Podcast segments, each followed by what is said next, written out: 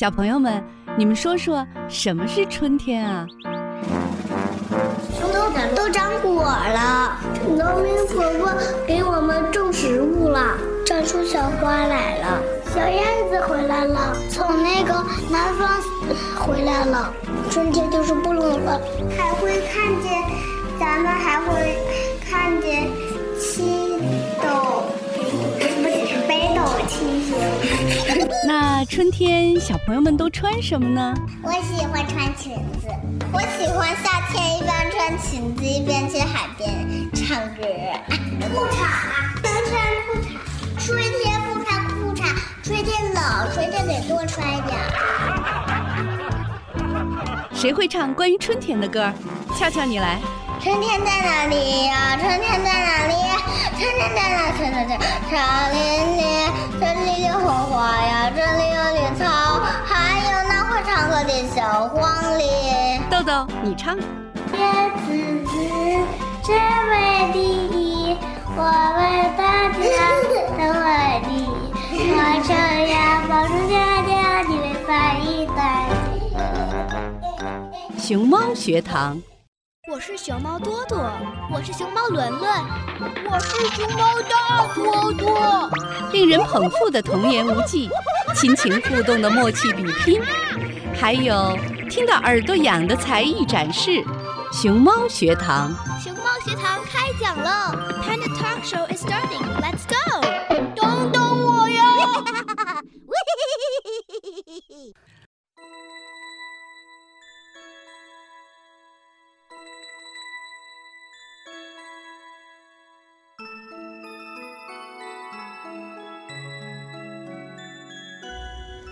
又到周日了，云溪姐姐如约而至。大家好，欢迎收听新鲜好玩、有趣有知识的熊猫学堂。今天我们要聊的话题呀，是有关探索地球的。那有小朋友肯定会说，地球上的物种千千万，究竟要说哪一样呢？在本期的节目中，就来和大家讲讲火山那些事儿。提起火山，小朋友们首先会想到怎样的情景？是灼热的岩浆到处流淌，还是滚滚的浓烟覆盖住了天空？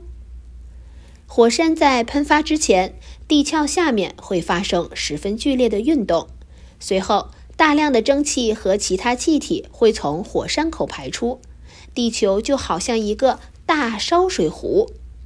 火山喷发就是水开时候壶嘴发出的声音。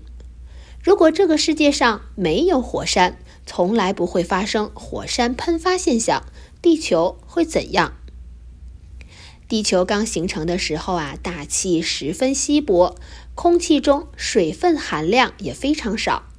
火山喷发的时候，地球内部喷出大量的气体，也就是原始大气，其中包含着很多水蒸气。这水蒸气增加到了一定数量，就会在空气中凝结，形成降水，从而为生命的演化提供最基础的条件。可以说，没有火山，就没有现在适合人类生存的大气。大陆的形成也和火山有着密切的关系。地球刚刚形成的时候，地表十分粗糙，到处都是流淌的岩浆。当地球开始冷却的时候，一个固态外壳就出现了。但是外壳下面的灼热物质仍然存在，沸腾的气体和气泡继续上升。在火山喷发的影响下，地壳开始移动，然后与上升的物质形成更厚的一层。随着时间的推移，地壳越来越厚，大陆开始慢慢成型。可以说，没有火山，地球上就不会形成大陆和海洋。科学家在海底裂缝喷出的海底热液中发现了很多古老的细菌，而这些海底热液一般都靠近海底火山。这再次证明了火山对生命演化具有很重要的推动作用。那么，究竟什么是火山呢？火山是高温的地下岩浆经过下通道喷出地表后形成的固体碎屑，熔岩流等喷出物，围绕着喷出口堆积而成的隆起的丘或山。地壳之下一百至一百五十千米处有一个液态区，区内存在着高温高压下含气体挥发成分的熔融状硅酸盐物质，也就是岩浆。它一旦从地壳薄弱的地段冲出地表，就形成了火山。火山的形成是一系列物理化学的过程，主要是地球内部存在的大量的放射性物质。在自然状态下衰变，产生大量的热，这些热无法散发到地面，温度不断升高，直至把岩石融化，形成地球内部的高温融化状态。这些岩浆一旦冲破地壳，喷出地面，就是火山。岩浆分为原生岩浆和再生岩浆。原生岩浆是地核俘获的。熔融物质形成的地核俘获熔融物质和其他一些物质形成巨厚的熔融层，这些物质其成分是不均的。原生岩浆凝固形成最原始的地球外壳，再生岩浆包括原生岩浆变异出的岩浆和重熔岩浆。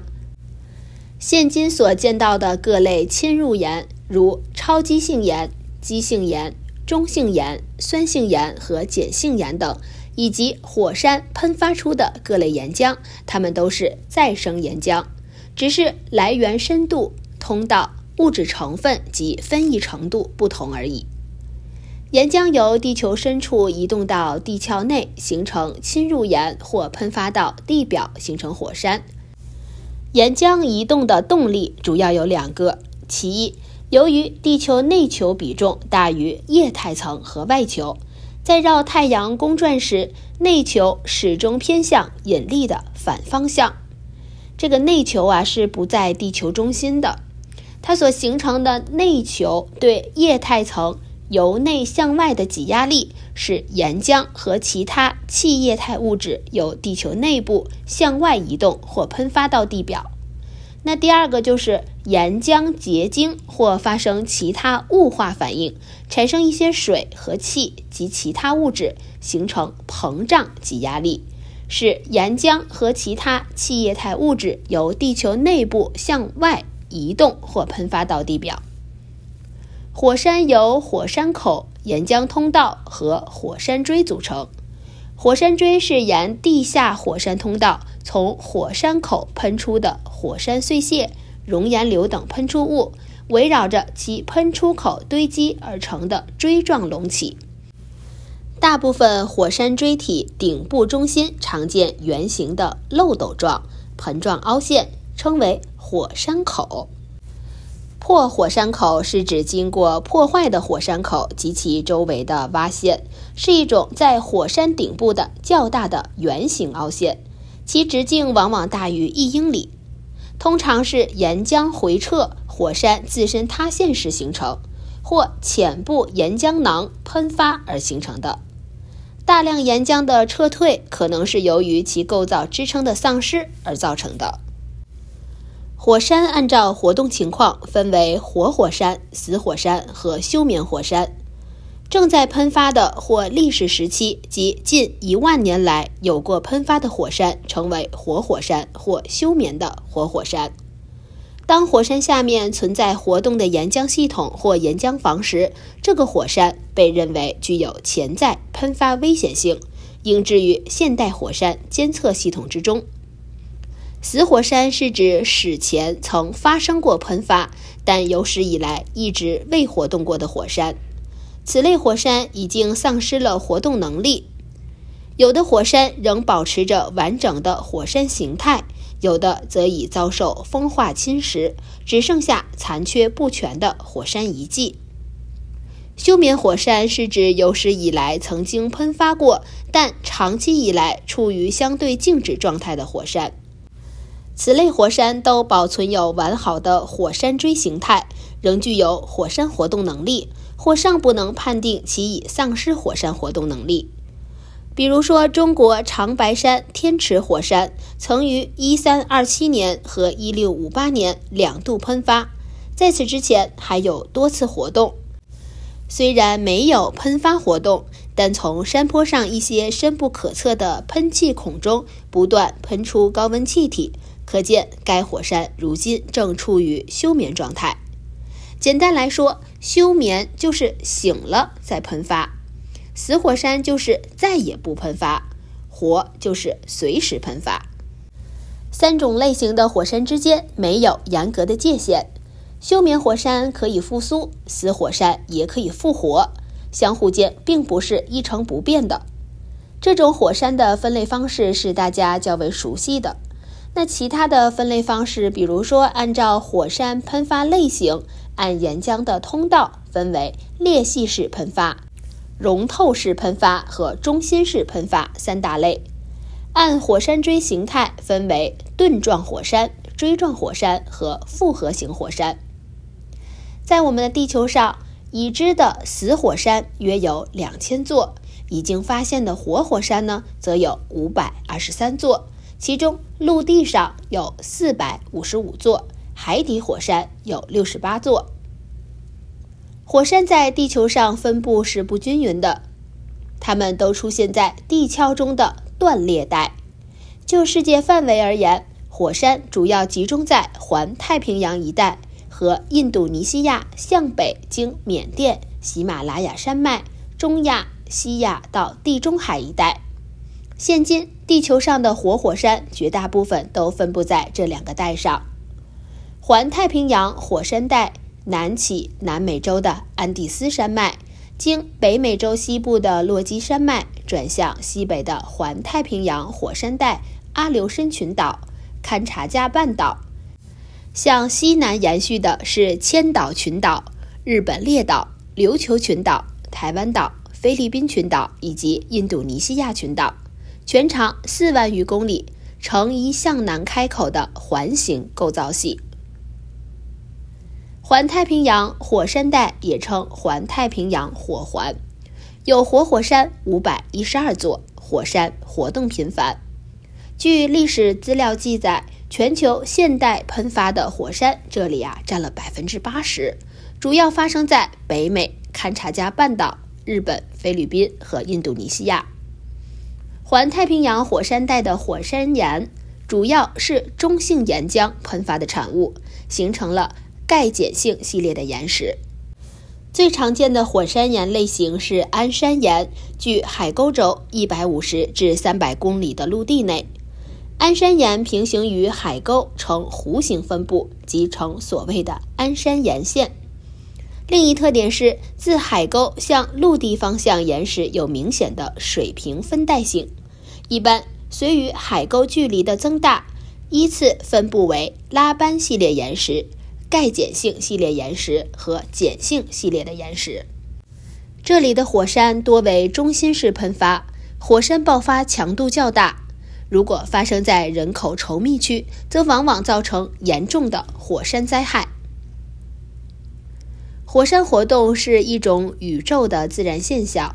在地球上，最大的火山乃西北太平洋的大塔木火山，它位于在日本以东一千六百千米处的海底。大塔木火山于二零一三年九月五日被发现，它是一个圆顶状的结构，是一座。盾状的火山，长度约四百五十千米，宽度约六百五十千米，顶峰超出海底四千四百六十米。而从火山的顶峰至海面仍有大约两千米的距离。这座火山大概形成于一点四五亿年前，在其形成几百万年后，逐渐变得不活跃，现在已经是一座死火山。大塔木火山也是迄今为止已知的太阳系中最大的火山之一，比地面最大活火山夏威夷莫纳罗亚火山大五十倍。莫纳罗亚火山的面积啊约有五千平方千米，而大塔木火山的面积超过了二十九万平方千米。火山现象不仅在地球上有，在其他的星体上也时常可见。比如1989年，旅行者二号在飞掠海王星卫星海卫一时，就观测到位于土卫二南极虎纹地带的冰火山喷发的烟雾。该冰火山的间歇喷发，不断给土星一环补充物质。后来，卡西尼号探测器发现了土卫六上有一处喷发甲烷的冰火山。据推想，冰火山是土卫六大气层中甲烷的重要来源。二零零五年十一月二十七日，卡西尼号又拍摄到了土卫二南极的间歇泉。目前，人们已在太阳系至少五个天体上发现了火山的现象，包括地球、木卫一、土卫六、海卫一、冥王星。此外，金星和火星也存在火山活动过的痕迹，甚至啊有报道称金星还有活动的火山。最大火山地貌也是太阳系已知最大火山奥林匹斯山，位于火星北纬十八点六五度，东经二百二十六点二度，宽约六百千米，占地约三十平方千米。由流动性高的玄武岩、质熔岩长期喷发累积而成，高于火星基准面两万一千一百七十一米，山脚到山顶的高差是二十一点九千米，整个火山坡度非常缓。山顶上有两个已命名的撞击坑。在太空船确认它是一座山之前，地面望远镜中的奥林匹斯山是一个明亮的亮点。被19世纪后期天文学家命名为奥林匹斯山之雪。新的研究发现，太阳系中最大的火山可能曾经是浩瀚大海中的一座岛屿。聊完了太阳系的火山，那么在加拿大有没有火山呢？加拿大似乎不存在火山，但加拿大西部有许多休眠火山。特别是在不列颠哥伦比亚省西北部，比如熔岩溪火山是加拿大不列颠哥伦比亚省西北海岸山脉边界范围内的一个火山扎锥，位于斯图尔特小社区西北约六十公里，靠近熔岩溪头，峰顶海拔一千六百五十六米，地形凸体为三百一十一米。它屹立在一处被冰川覆盖的 U 型山谷北侧的偏远山脊上，周围地势崎岖。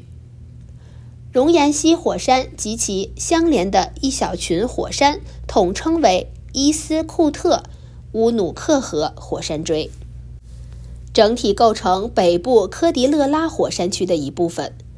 这座更大型的火山区一直从阿拉斯加育空边界。绵延至不列颠哥伦比亚省的鲁伯特王子港附近。与北部科迪勒拉火山区大多数火山相比，该火山相对年轻，更为活跃。地质学研究表明，该火山及其喷发物是于过去四百年间形成，远在一万年前结束的最后一个冰川时代之后。加拿大整个西部科迪勒拉山脉。也就是不列颠哥伦比亚省育空地区仍然处于地质活跃状态，因此不排除火山喷发的可能性。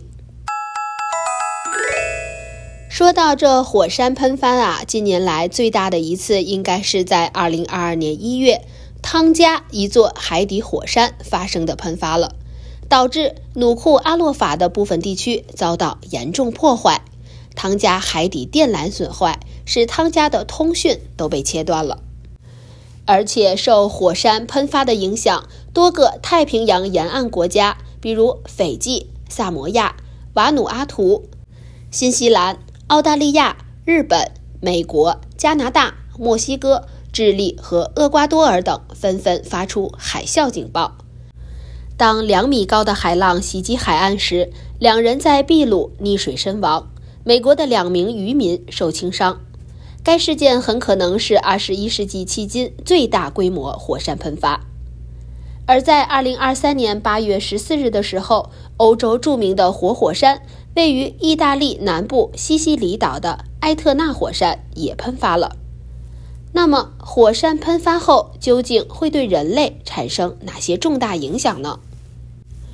首先啊，火山爆发喷出的大量火山灰和暴雨结合，形成泥石流，能冲毁道路、桥梁，淹没附近的乡村和城市，使得无数人无家可归。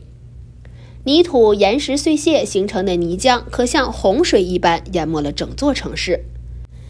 岩石虽被火山灰云遮住了，但火山刚爆发时，仍可看到被喷到半空中的巨大岩石。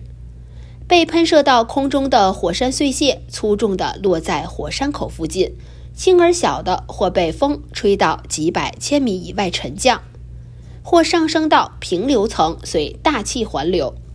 火山喷发时，灼热的火山灰流与水，比如火山区的暴雨、附近的河流、湖泊等混合，则形成密度较大的火山泥流。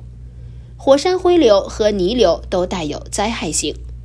而火山碎屑流是主要的火山杀手之一，具有极大的破坏性和致命性。由于其速度很快，因而很难躲避。火山碎屑流是气体和火山碎屑的混合物，它不是水流，而是一种夹杂着岩石碎屑的高密度的高温的高速的气流，常紧贴地面横扫而过。火山碎屑流温度可达一千五百华氏度，速度可达每小时一百至一百五十英里。它能击碎和烧毁在它流经路径上的任何生命和财物。在火山喷发之后，火山喷发所产生的巨大震动会导致火山周边的泥土松动，从而导致山体滑坡。而通常在火山喷发期间及其前后的一段时间内都会发生地震，尤其是火山喷发之前，地震是很频繁的。强烈的火山地震可以导致房屋倒塌，甚至危及人们的生命安全。虽然说火山的喷发威慑力强悍，但火山活动也为自然带来了资源。火山和地热是一对孪生兄弟，有火山的地方一般就有地热资源。地热能是一种廉价的新能源，同时没有污染，因而得到了广泛的应用。从医疗、旅游、农用温室、水产养殖，一直到民用采暖、工业加工、发电方面，都可以见到地热能的应用。地热资源干净卫生，大大减少了石油等能源进口。火山活动还可以形成多种矿产，最常见的是硫磺矿的形成。陆地喷发的玄武岩常结晶出自然铜和方解石，海底火山喷发的玄武岩常可形成规模巨大的铁矿和铜矿。另外，我们熟知的钻石，其形成也和火山有关。玄武岩是分布最广的一种火山岩，同时它又是良好的建筑材料。熔炼后的玄武岩称为柱石，可以制作成各种板材、器具等。柱石最大的特点是坚硬耐磨、耐酸、耐碱、不导电和可做保温材料。火山爆发时对自然景观的影响十分深远。土地是世界最宝贵的资源，火山灰富含养分，能使土地更肥沃。熔岩崩解后，杂草、苔类开始冒出来。绳状熔岩流过的山坡长出蕨类植物，有些火山口堪称是大自然的鬼斧神工之作，比如世界上非常完整美丽的恩戈罗恩戈罗火山口，位于坦桑尼亚北部东非大裂谷的死火山口，它停止喷发至少已有两百万年了。完备的生态系统让它成为新的世界奇迹之一，被誉为非洲伊甸园。最高点海拔两千一百三十五米，火山口直径十八公里，深六百一十米，底部面积三百一十平方公里，游览胜地，周围风光旖旎，野生动物达三万余头，主要有角马、斑马、大羚羊、象等，已开辟为野生动物园。而火山喷发制造的另一种奇观就是间歇泉了。当地下的高温将地下水加温到一定压力后，水和蒸汽就会从喷口处冲出，压力降低后便停止喷出，进入下一个过程。美国黄石公园的间歇泉是很著名的，其中有些可射到一百多米高，其惊涛骇浪般的吼声使人惊心动魄。比如老钟石泉，它喷出的水柱可达一百八十米左右，沸水散发出的蒸汽像一团洁白的云挂在蓝天上。它每一小时喷射一次，每次历时五分钟，非常准时，所以得了这么一个名字。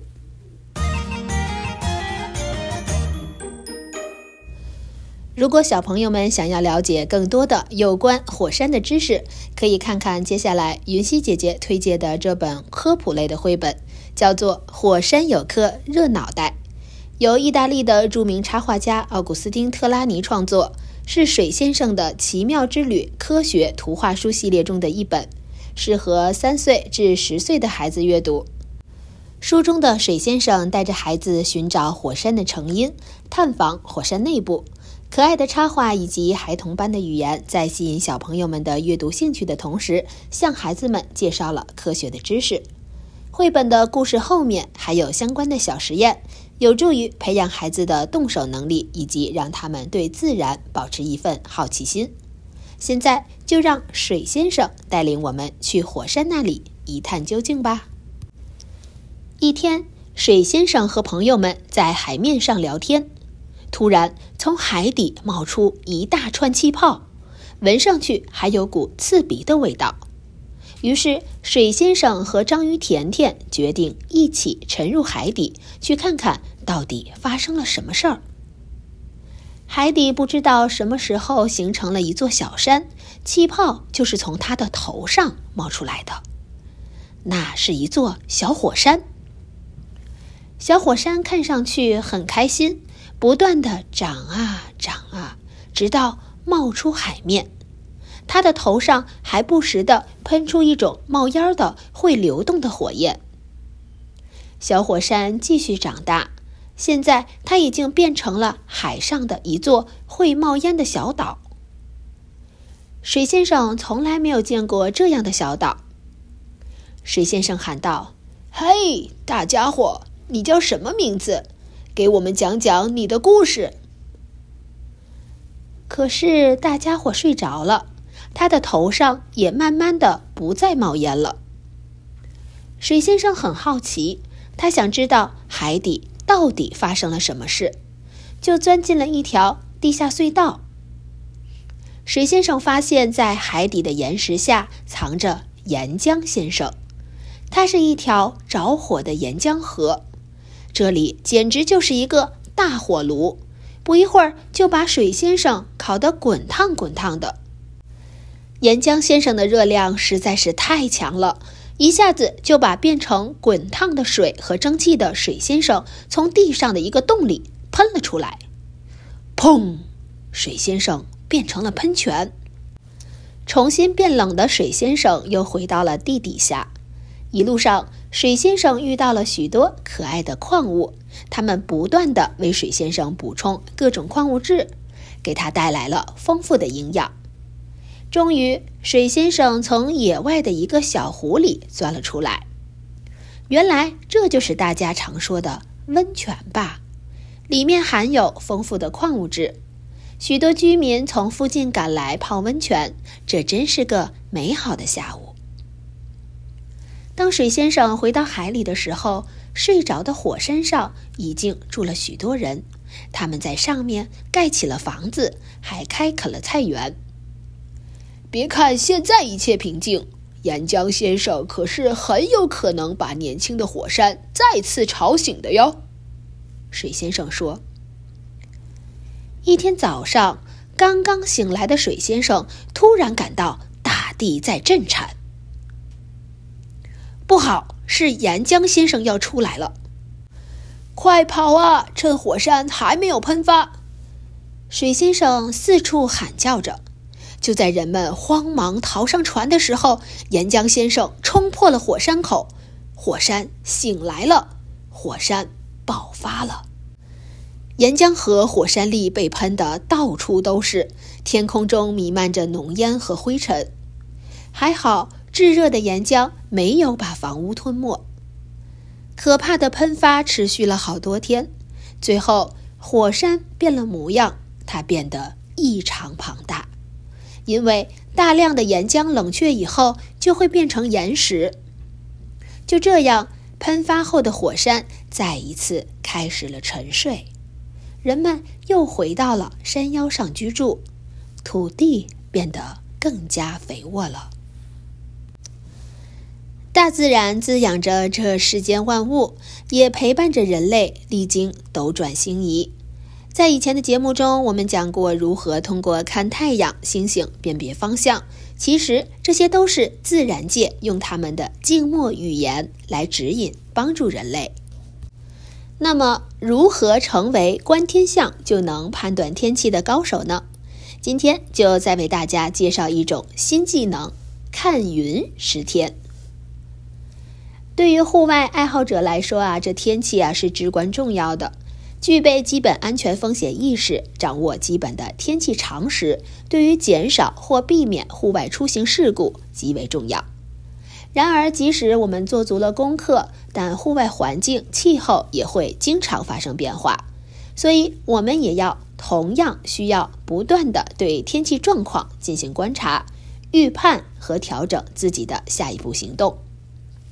说到天气预判，观察云的属性是一种重要的方法。按照云的形状和高度位置，国际上啊把云划分为四个族、十种类型，称为十云属。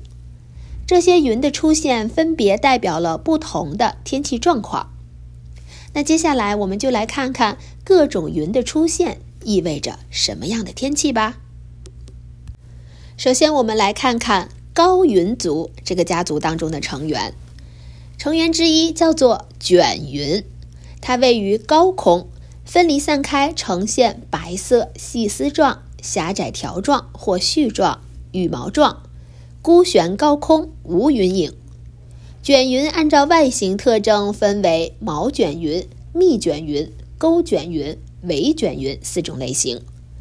毛卷云的外形很像飞絮的羽毛，轻薄孤立。当天空出现丝丝毛卷云的时候啊，说明天气晴朗稳定。密卷云中部略厚密，边缘呈现丝状，出现密卷云的情况下，也同样表明天气稳定。但是如果密卷云增厚，发展成为卷层云的时候，就有可能预示天气不稳定。钩卷云往往比较薄，并且平行排列，一头大，一头具有弯曲拖尾，像加长版的标点符号中的逗号。这种云是因高空中冰晶下降过程中因风切入而形成的。如果钩卷云的大量出现，往往就意味着要变天了。所以民间有“天上钩钩云，地上雨淋淋”的说法。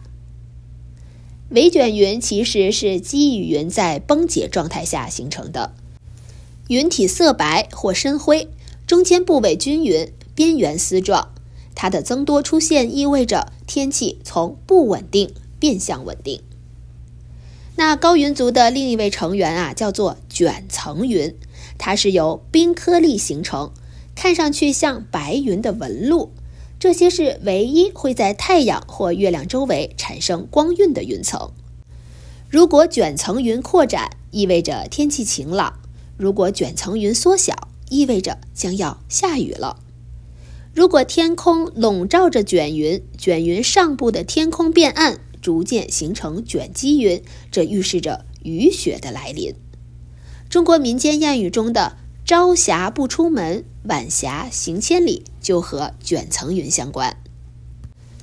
卷积云是高云族的另一位家庭成员，它出现在高空中，表现形态为细小的鱼鳞状或小球状，常常排列整齐，布满一大片天域。它的出现往往是天气变坏，甚至出现阴雨的先兆。民间谚语“鱼鳞天，不雨也疯癫”。就是指的这种云大量出现所带来的天气变化。有高云族，就一定会有中云族。那我们来看看中云族有哪些成员吧。首先是高积云，高积云的云块较小，轮廓分明，在厚薄形状上啊有很大的差异。薄的云块呈白色，能见日月轮廓；厚的云块呈暗灰色，日月轮廓啊分辨不清楚。常呈椭圆形、瓦块状、鱼鳞片或水波状的密集云条，常成群、成行、成波状的排列。薄的高积云稳定少变，意味着晴好天气。民间谚语中的“瓦块云晒死人”就是指的这种云。但是如果厚的高积云持续增厚，则意味着天气将发生变化。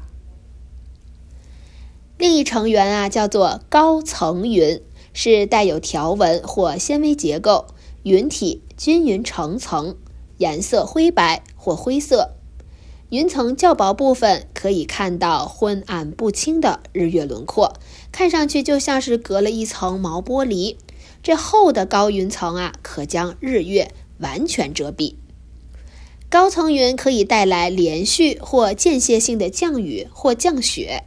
夏天的话，往往降水无法到达地面。雨层云也是中云族的家庭成员之一。那雨层云呢，为布满全天低厚的降水云层。云层很厚，往往绵延数十上百公里，无法见到日月，通常会带来持续性的雨雪。那即便是不下雪，底部轮廓也比较紊乱，没有明显的轮廓。最后，我们来介绍一下低云族的家庭成员，层积云就是成员之一了。这个云块呢是稀松的大块云或者条状云组成的云层或散片，有时布满全天，有时分布稀松，通常为白色和灰色，常有若干部分比较阴暗。这薄的层积云呢，多半出现在稳定的天气状况下，但是如果由薄变厚，多半啊天气就会发生变化。不过啊，低而厚的层积云会产生降雨，但也不会有大的降雨。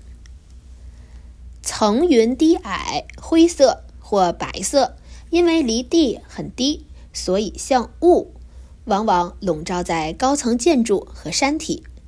层云中可能会下小雨或小雪，但是不会形成大的降水。最后啊，我们来介绍一下直展云族的家庭成员——积雨云。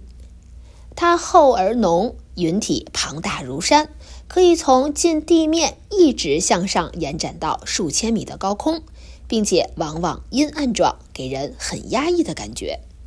云体中上下对流运动啊，非常的强烈。它的出现往往伴随着暴雨、雷电、冰雹及其他剧烈的天气变化。我们在户外运动的时候啊，最需要警惕的就是这种云体。一旦发现积云向积雨云转化的时候，就一定要多加小心，提高自己的警惕。那什么是积云呢？它是一种垂直发展的云体，云体像巨大的棉花团。一般啊，上午出现，午后最多，傍晚逐渐消散。一般情况下不会产生降雨，但是有可能会发展成为积雨云，那就会产生剧烈的天气变化了。以上的各种云体有时候会比较难以区分，这就需要大家在实际的生活中啊，不断的去学习辨别。这些云当中有数种云都会带来降雨降雪。但是其中最需要大家注意的是积雨云的发展变化。当积雨云变得浓厚的时候啊，一定要多加小心，做好防雨、防山洪、防雷击等准备，做到有备无患。前面提到了一些民间有关天气的谚语，我们啊还可以找出来一些，结合大自然给予的物象变化来进行天气预判。首先一句是“日落乌云长，半夜听雨响”。日落之处乌云接驾，这乌云实际是一种低云，颜色黑，说明西方的或西南方、东南方的阴雨正在迅速移来。黑云向上发展，潮湿的空气从南面上来了，未来低压将移至本站，天空将要下雨了。早看东南，晚看西北。大气中的空气也随地球自西向东运动。早晨起来看东南，如东边天气好，这说明啊坏天气将过去，未来天气晴好。如果东边的天气不好，很可能随着南边的天气向北发展，天气逐渐转坏。晚看西北，如果黑云滚滚，说明未来要有降水过程移入本地，天气啊将转坏。如果西北方是晴天，则未来天气将转好。这个和朝霞不出门，晚霞行千里的道理啊类似。还有一种说法叫“有雨山戴帽，无雨云拦腰”。云盖住山顶叫山戴帽，云层挡住山腰可见山顶叫云拦腰。当阴雨天气来临时，云层比较低，云底盖住山顶。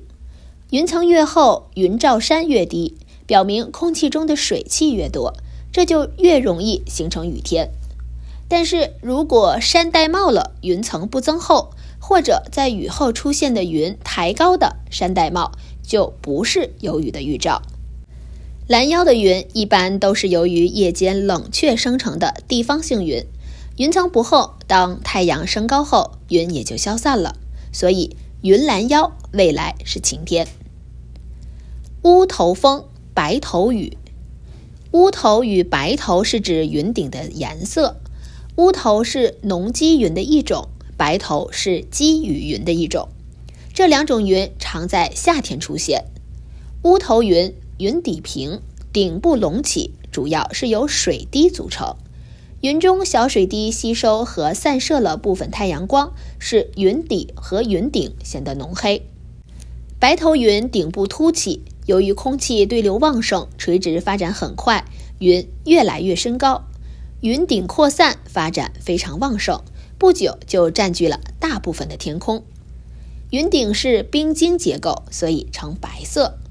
这两种云比较，乌头云不如白头云发展旺盛，因此一般下雨不大或不下雨，只刮一阵风，所以叫乌头风。但如果乌头云发展旺盛，逐渐变成白头云，便造成较强烈的雷雨，所以叫。白头雨，我们还可以通过看星星来判断是不是要下雨。有一句谚语叫做“星星眨眼，有雨不远”。夏天夜晚天空星光闪烁不定，说明大气扰动剧烈，预示不久将有风雨出现。星从哪方开始闪动，风雨就从哪方来。如果满天星斗闪动，风雨就有可能在天明来临。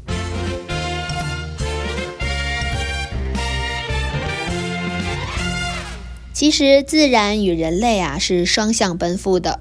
我们热爱自然，保护环境，自然和气候也会回馈给我们和谐与安宁。关爱我们赖以生存的家园——地球，从随手不乱扔垃圾这种身边的小事情做起，行动和时间都会证明。我们的每一份努力和付出都是值得的。如果小朋友们对哪些话题感兴趣，或者想要了解哪方面的主题，都可以将你们的想法发送至多世界一一零 at gmail dot com，d u o s h i j i e 一一零 at gmail dot com。云溪姐姐就会在熊猫学堂中和大家聊聊你们的选题。时间飞逝，本期节目又要告一段落了。下周我们继续相约吧，不见不散。